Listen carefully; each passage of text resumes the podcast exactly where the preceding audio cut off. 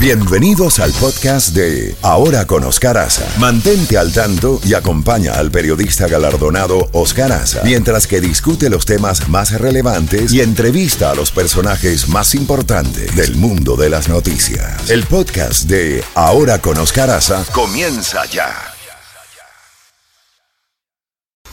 Una estación de Raúl Alarcón. Z92, toda la música de los 80, 90 y más. La Z Mañana, una mañana diferente. Ahora con Oscar Aza, disfrútala en Z92.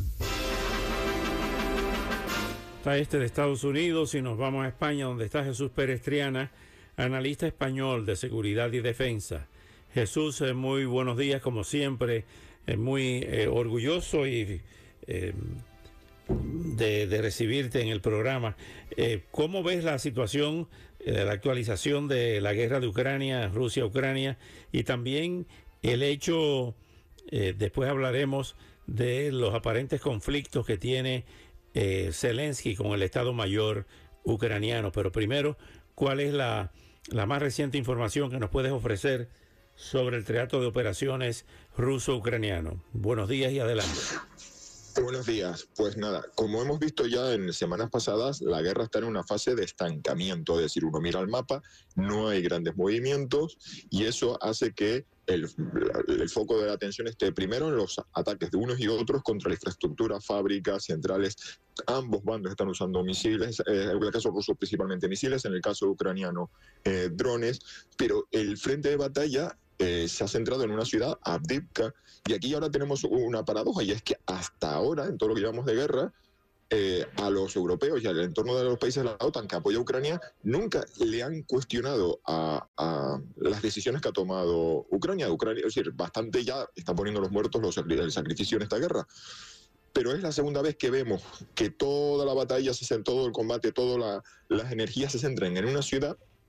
lo vimos en el invierno pasado, Bakhmut, todas las semanas teníamos actualizaciones sobre los avances rusos, manzana a manzana, cuadra a cuadra, de barrio a barrio, en la ciudad de Bakhmut, que si uno miraba en el conjunto de la guerra, se había convertido en una gran picadora de carne, pero que no,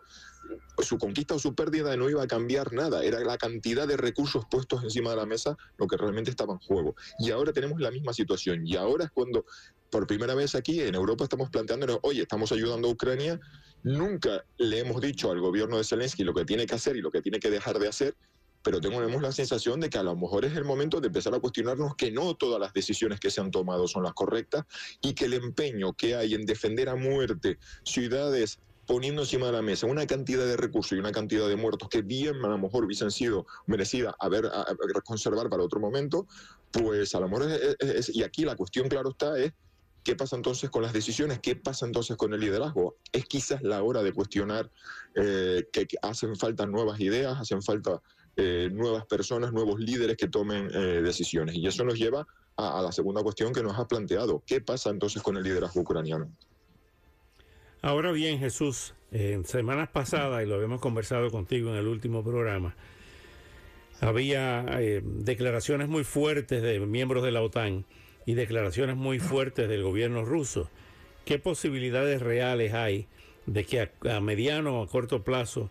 pudiera haber un enfrentamiento entre la OTAN y Rusia? Y Rusia? Mm, La sensación que tenemos aquí es no estamos poniendo todos los recursos y toda la- todos los esfuerzos que se pudieran hacer en la guerra de Ucrania, pero tenemos clarísimo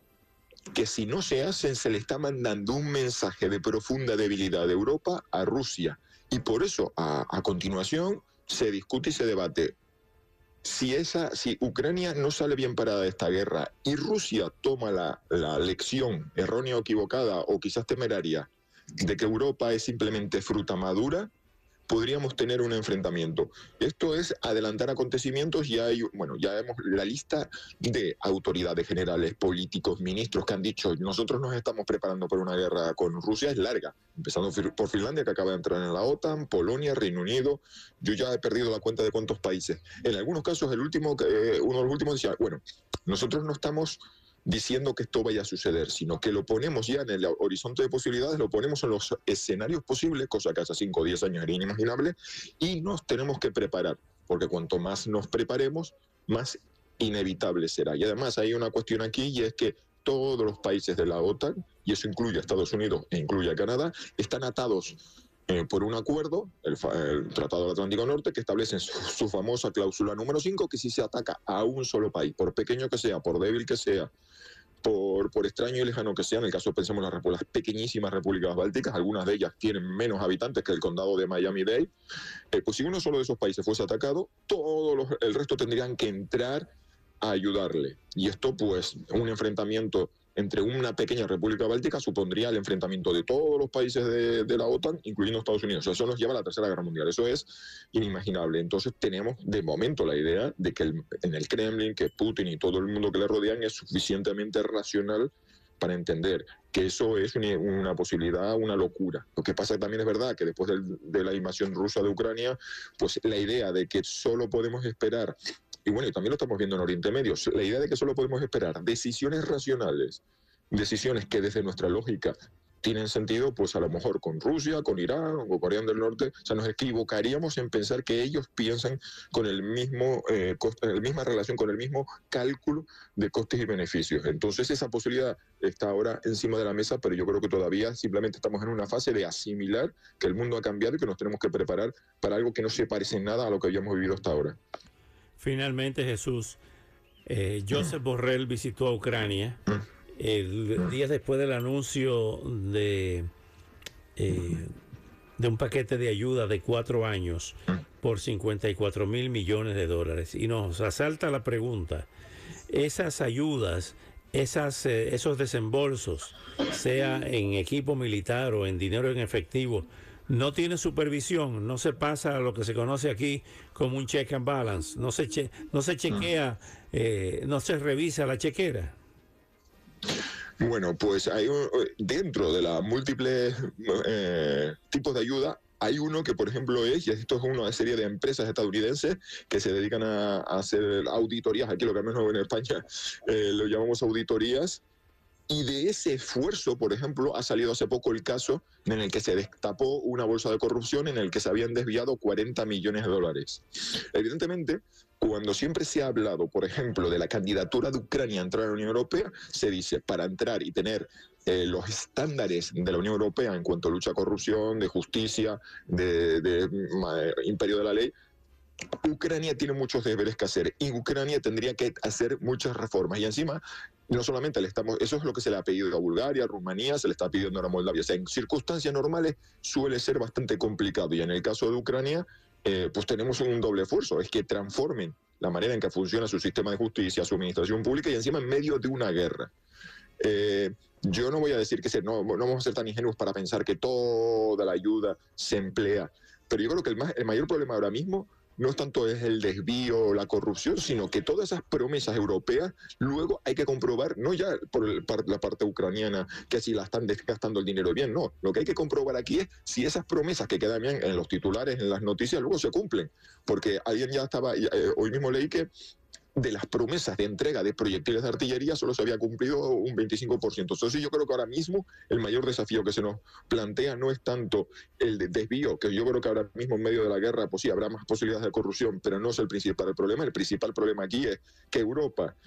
tiene cada país una voz diferente, que cuando tenemos al representante europeo Borrell hablando, tenemos la sensación de que él va por otro lado completamente, que él no habla en nombre del conjunto de la Unión Europea, sino que habla en nombre de la burocracia de la Unión Europea y que no tiene una fuerza decisiva porque la Unión Europea nunca ha sido un actor militar relevante. Entonces ahí está el desafío, que evidentemente que sí, que hay que perseguir la corrupción, hay que conseguir que ese dinero y esas ayudas eh, lleguen a su destino, pero yo creo que aquí en Europa todavía tenemos muchos, tenemos, tenemos también los deberes por cumplir, que es hacer real las promesas que le hemos hecho a Ucrania, porque nos estamos jugando eh, el futuro de la Europa que queremos construir y sobre todo el mensaje que le estamos mandando a Putin, a Putin, a, Kim Jong-un en Corea del Norte y a, los líderes, a los ayatolás de Irán, de qué clase de alianza somos, qué clase de occidente colectivo somos, que dejamos a alguien que quiere formar parte de nosotros tirado. Y eso, es decir, podemos hacernos trampas y a lo mejor hacer una solución chapucera con Ucrania, pero eso nos va a dejar la puerta abierta a otros conflictos. Por eso es tan importante y por eso incluso la ciudadanía de Estados Unidos y la ciudadanía de Europa tienen que entender lo que se está jugando en Ucrania. No es un problema lejano porque nos, va, nos, estamos, nos estamos definiendo el futuro del mundo que queremos construir a partir de ahora, que tiene muchos desafíos y muchos enemigos a las puertas.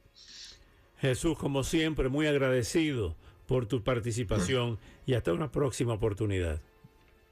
Pues un placer como siempre y hasta la próxima. Hasta la próxima. Jesús Perestriana desde Madrid, España. 8 y 11 minutos, vamos a aterrizar en Miami.